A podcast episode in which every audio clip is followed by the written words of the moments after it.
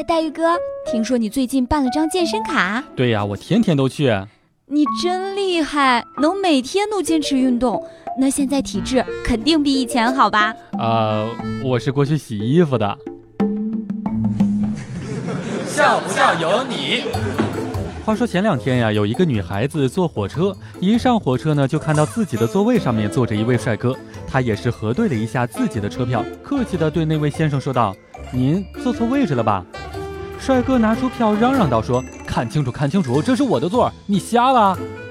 女孩子仔细的看了一下他的票，也不再出声，默默的站在了帅哥旁边。一会儿，火车开动，离开了站台，女孩子低头轻声的对帅哥说道：“你没有坐错座位，但是你坐错车了。”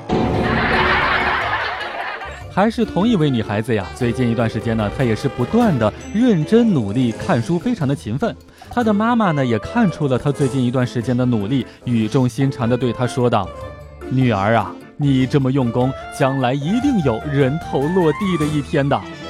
人头落地，她自己也是终于了解到，为什么智商那么低了。笑不笑由你。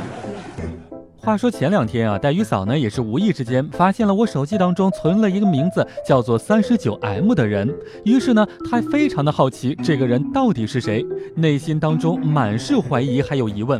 三月九号认识的美眉，穿三十九码鞋的美眉，三乘九等于二十七，二十七岁的小三儿。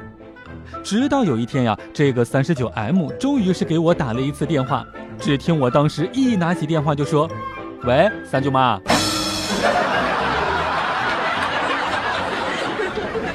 和黛玉嫂一起出去旅游，她呢也是一路走，一路买了很多东西，全部都装在了背包当中，让我背着。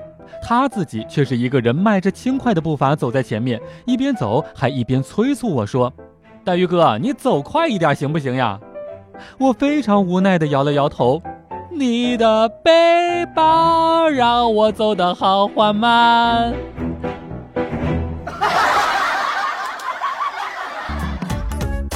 每天两分钟笑不笑由你。你要是不笑我就不跟你玩了。